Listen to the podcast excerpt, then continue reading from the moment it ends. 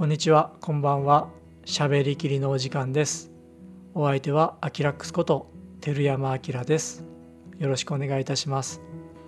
本日の話題は RAWの話をしゃべりたいと思います。一番最初にログの話を、えーしていて、 RAWもいずれはっていうことをね言っていたので、今日は、えーしっかり RAWについてしゃべりたいと思っています。皆さん RAWって、えーどういう印象ありますかね？前回ブラックマジックローの話もしたんですけれどもなんかすごくいっぱい情報が集まっていてで、まあ、直訳すると RAWイコール生なのでフレッシュで、まあ、取れたてのとっても綺麗でもしかしたら漠然とそういうイメージが持たれている方もいるかもしれないですね。実はですね RAWっていうのは、まあ、モザイク状の汚い映像でしかないんですよね。ブラックマジックデザインのグランド・ペティさんの言葉を借りるとすればローは明るさの情報でしかないって彼は言っていたんですけどまさにその通りで白黒でモザイクでそしてノイズが入っているっていうね若干汚い映像でしかないんですね。汚い映像って言ってしまうと語弊があるかもしれませんがカラーでね最終的に収録して例えばレック709の色域で各社が収録してえーきちっとしたカラープロファイルで上がってきた絵に比べたら、まあ、汚いという言い方が正しいですかね。じゃあなんでみんなローで撮るんだっていう話になりますよね。それはいろんな理由があるんですが今のカメラで大体採用しているのが CMOS っていうセンサーでそれの多くはですねあのベイヤー配列って聞いたことありますかね1画素1画素がガーって集まってまあ大体 4K だと800万画素ぐらいになるんですけれどもその1画素1画素にフォトダイオードっていうのが仕込まれていてそれが光を捉えるわけですよね。ただあのそのフォトダイオードは明るさの変化しか捉えることができないのでじゃあカラーはどうやって捉えているのかっていう話になるんですけどもそのフォトダイオードの前に赤緑青 RGB のですねフィルターみたいのがこう前面にこう入ってるんですよね。レッドのねフィルターを通した光はレッドだけの、えー明るさの情報を記録するわけですよね。で、えーグリーンの G の明るさの情報だけブルーの明るさの情報だけっていうふうにそれぞれの明るさの情報を取っておくわけです。で可色法なので後で RGB のその明るさの情報を組み合わせることによってフルカラーになるっていう考え方なんですけれども1画素あたり1つの色しかあの記録できないんですよね。であのベイヤー配列っていう話に戻るんですけども赤しか記録できない画素緑しか記録できない画素青しか記録できない画素っていうのがこうギンガムチェック上に格子状に並んでいる配列のことをベイヤー配列っていうんですけれども具体的に言うと、えー例えば1段目が赤緑赤緑赤緑っていう配列だと下の段に行くと今度は緑青緑青緑青って互いに格子状にですね並ぶわけですよね。赤緑赤緑赤緑の次が緑青緑青緑青次が赤緑赤緑ってなっていくと緑だけ異様に多いのが分かりますよね。これがベイヤー配列の特徴で、えー緑は人間の目にですね、えー敏感だというふうなことで緑を赤青より増やしてるっていう増やそうとベイヤーさんが開発してですねそういう仕様っていうか配列にしているのがベイヤー配列なんですけれども1画素あたり1つの色しか記録されていないので赤と青っていうのは全体の4分の1の解像度しかないんですよね。そのままあの現像した状態っていうか白黒の状態だともうほとんど4分の1の解像度のモザイク状態になってるんですよね。緑に関しては2分の1の解像度を一応保ってはいるんですけどそれでもやっぱり歯抜けしているのでモザイクですよね。でこの歯抜けしているそれぞれの色の歯抜けしている部分をどうやって埋めてるかっていうと超解像度と同じで色の超解像みたいなそういう技術みたいな形で周りの画素から本来ない色の画素を、えー疑似的に作ってしまうと。で保管してしまってフル解像度にするっていう。この処理のことをディベイヤーとかデモザイクっていう言い方をしてます。なんとなくあのディベイヤーデモザイクって言葉だけは聞いていたけども実際どういうことなのっていうとまあそういう作業ですね。歯抜けになった画素を、えー、周りのピクセルから予測値でこうちゃんとしたフル解像度にするっていう作業それがデモザイクディベイヤーっていうんですけどもでそのデモザイクとかディベイヤーっていうものを行った後に通常の収録だと色をつけたりノイズリダクションしたりどうしても電気信号なので暗い部分にノイズが乗ってくるんですよね。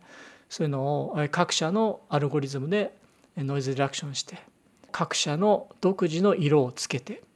あの一応ユーザーにねピクチャープロファイルっていう形で選べるようにもなってはいますけども基本的に色をつけた状態でで最後にいろんなフォーマット XDCAM とか ProRes とか MOV とかそういった形式に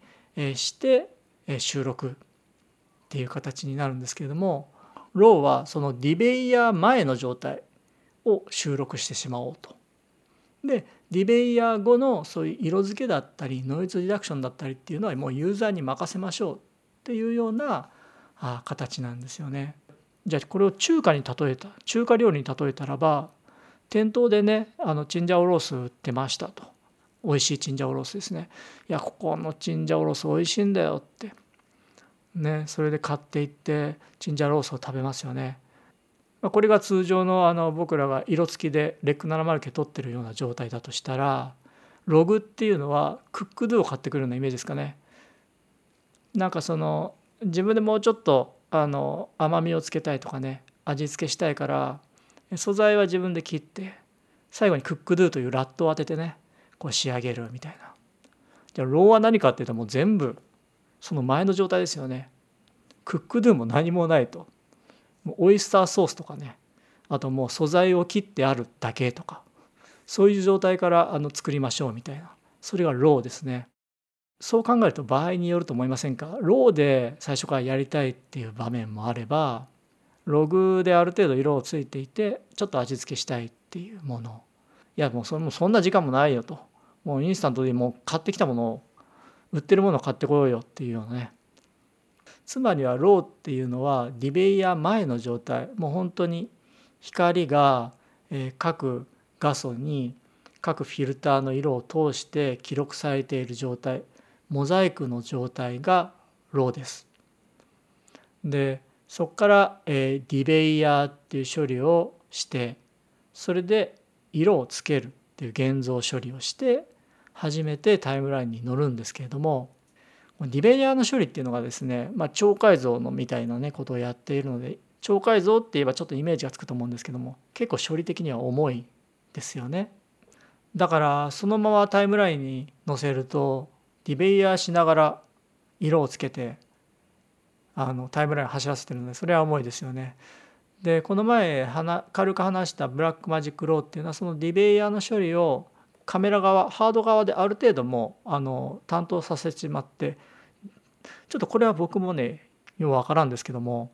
おそらく debayer されたものの状態で、えー、カメラに記録されてで色付けはダヴィンチリゾルブとかそういったものでっていう、うん、分担させてかなり軽く走るように軽くタイムラインで走るようにさせてるのかなっていう漠然なイメージを持ってます。ここはあのしっかりしたことはちょっと喋れないんですけれども一部の debayer 処理をあのカメラ側でやっているっていうねブラックマジックの説明だったのでおそらくそういうイメージなのかなと。でこのディベイヤーが厄介でこの CMOS のベイヤー配列のディベイヤーっていうのがね一つ厄介で要には本来ない色のところを無理やりあの周りのピクセルっていうか周りの画素から作るわけなのでどうしてもそこでエラーが起こることがあるわけですよ。で特にあの細かいものを取ったりとか木とかねあと波とかさざ波とかそういうのものを取るとエラーが起こるんですね。それが偽色とかモアレとかになって出てきちゃう、うん、これはあのモアレ偽色は一種のこの debayer のエラーの状態ですね。話がそれてしまったんですけれども RAW の話に戻ると、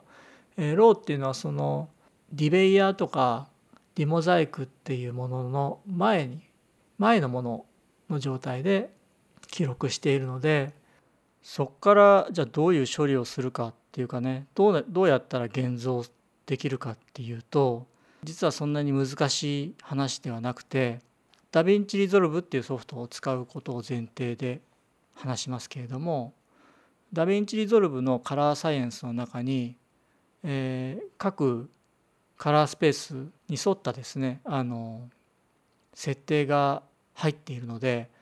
でこれはあのブラックマジック独自のカラーサイエンスになってくるんですけれども適切なタイムラインのカラースペースと、えー、適切なガンマですねを選んであげればもう、えー、ソフト上で、えー、 debayer ないしは現像して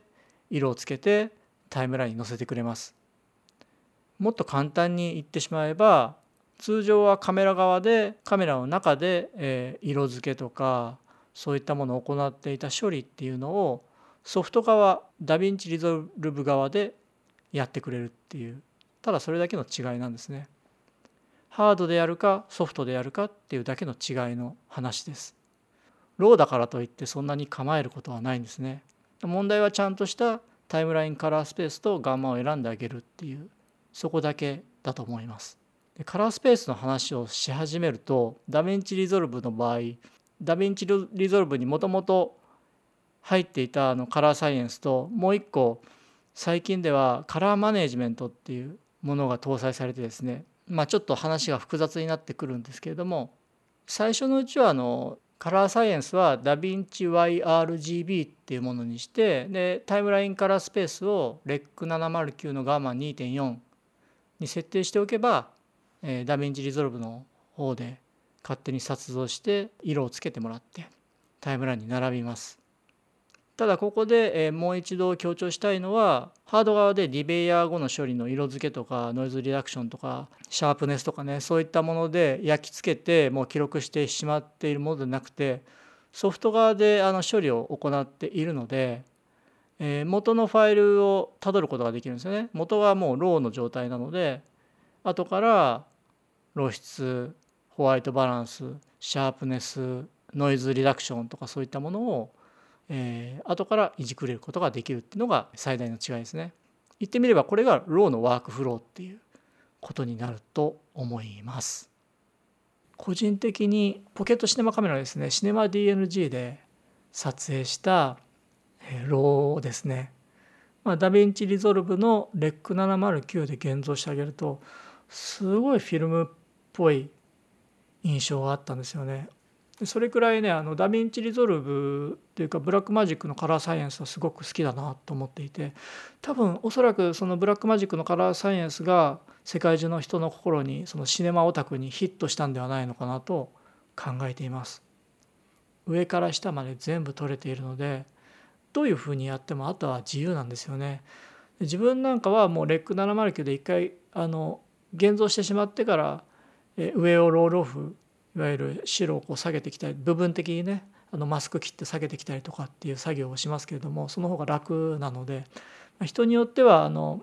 BMD フィルムって言ってねログカーブみたいなのにしてから自分の好きな LUT を当てて調整していく方もいらっしゃるだろうしそのやり方は人それぞれで何が正解っていうのは多分ないと思うんですけれどもブラックマジックの場合はね RAW から REC709 にした絵っていうのは昔からフィルムっぽくて好きなのでここら辺はあの一回ね自分のダヴィンチリゾルブで RAW を使う場合っていう動画をちょっとチュートリアルでも作ってみたいんですけれども、えー、作ったらまたあのお知らせします。最後にローから現像して自分で色をつける時の難点を言うとノイズリダクションとかそういったものはまあ一切かかってないんですよねもちろん。ノイズリダクションのアルゴリズムとかカラーサイエンスっていうのはやっぱりメーカー独自メーカーがそれなりに開発して、えー、長い歴史の中で蓄積してきた知識だったりもあるのでそこはね真似できないところなんですよね多分。だから独自で自分で編み出していくしかないんですがダヴィンチリゾルブで言えばダビ最近のダヴィンチリゾルブのノイズリダクションってものすごい優秀になってきてまあある程度軽くなってきたので自分はあまりにノイズが気になる場合はDaVinci Resolve 上で標準のノイズリダクションを使っています。でそれまではね多かったのは Neat Video っていうノイズリダクションのプラグインがあったんですけどもそれも使われてる方多いと思うんですが最近の DaVinci Resolve だったら標準でもいいかなっていう印象を持っています。ノイズリダクションに関しては DaVinci Resolve の無償版だとねついてこないのでこれはスタジオ版を買わなければならないっていうのはあるんですけどもRAW でしっかりやろうって思ったらスタジオ版は買った方がいいと思います。まあ、ただね個人的にはあの初代の Pocket Cinema Camera のシネマ DNG ローでずっと遊んでいたんですよ。その時はねあの無償版しか使ってなくてノイズリダクションなんてかけたことなかったんですけどもそのねノイズっぽさがね逆にこうフィルムグレインっぽい感じもあってそれもあって多分なんか 16mm フィルムで撮ったようなすごくいい感じが出るなってもあったかもしれないですね。まあ、ともあれお客さんありきの仕事だったらばどうしてもノイズっていうのがあだになってきてしまう部分はあると思うのでノイズリダクションはローの、えー、ワークフローにとっては必須だと思います。まあ、まとめるとですねローっていうのは、まあ、本当にセンサーから通った光明るさの情報でしかないっていうのはまさにその状態で色もなければあのノイズもね乗りまくっていてしかもモザイクっていうね、うん、そこからどうやって自分で仕上げていくかっていう、えー、そういったフローになってくるんですけれどもそう考えるとやっぱりまだこう勉強半ばな自分としてはいやこう各社のねあのカラープロファイルってすげえなと。 DaVinci Resolve とかですね。自分好みにパパってやったっていうもんではなくてやっぱりそれなりの歴史があってその色をね自分たちが使って収録できているので幸せだなと思います。ただあの焼き付けてしまうっていうのがあるので露出ホワイトバランスそういうものをね一からあのもう一回やり直したいって言ってもなかなかねもう切り捨てられてしまっている情報はやり直せませんので RAW っていうのはねそういう意味ではとても魅力的なフォーマットだと思います。で、えー、先週も言った通り Blackmagic RAW みたいな非常に使いやすい RAW が出てきたのでこれからはもっともっと RAW のワークフローがですね気楽になって自分らのねクリエイターレベルでも、えー、ローで映像制作することがもっともっと増えてくるんではないのかなと思っています。ということで、えー、いかがだったでしょうか。話の方向がいろいろそれてしまったんですけれども、まあ、全部あのローにまつわる話ですので、えー、もし参考になっていただけたらば幸いです。えー、またですねこういったあのちょっとマニアックな話も含めてですね、えー、映像機材の話だったりソフトの話だったりっていうのを、えしていきたいと思いますので、えこのチャンネルを気に入っていただけた方はチャンネル登録そして話が良かったよって思っていただけた方は、え高評価のボタンの方もよろしくお願いいたします。それではまた次回お会いいたしましょう。